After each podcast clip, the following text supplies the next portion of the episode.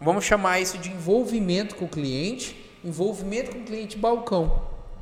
Cliente tá? presencial, né? Cliente isso. Presencial. Acho que a primeira coisa que nós temos que ensinar dentro desse envolvimento do cliente presencial, do cliente balcão, é a abordagem. Como abordar o seu cliente.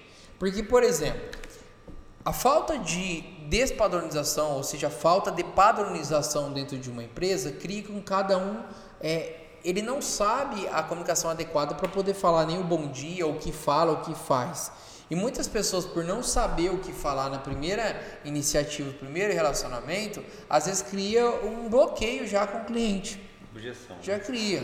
Quando ele cria esse bloqueio, ele é uma proteção. O cliente se protege, ele acaba não, não simpatizando muito com o vendedor. E nesse momento, isso é crucial, principalmente para criar um bom relacionamento. Então, ali nós precisamos criar o que? No treinamento, ensinar como se aborda o cliente. O que, que fala na primeira vez que você vê ele?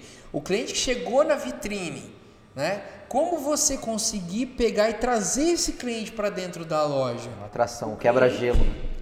Esse quebra-gelo inicial. Né? Como você faz quando, ele, quando você está próximo dele, porque o que a gente vê? É, muitas das vezes os vendedores, na hora que se depara com o cliente ali, é a maneira dele abordar, para não ficar aquela coisa de, de, um desespero, você falar com o cliente, aquela abordagem inicial, como que pode fazer isso? Qual, qual que é a maneira certa? É, e, tipo assim, você comentando isso, é, até lembro de, de, de, histórias e contextos de pessoas assim que é, eu lembrei de uma história, por isso que acabei dando risada que às vezes pessoa que pensa que tá é igual eu dei o um exemplo na última última reunião que eu tava que é a mesma coisa de sair na rua pedindo para casar com qualquer um na rua sem conhecer.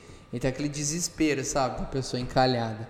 Então é a mesma situação disso que você acabou de mencionar. O desespero a pessoa tá na vitrine não sabe abordar chega de qualquer jeito como se estivesse pegando pelo braço e puxando para dentro da loja.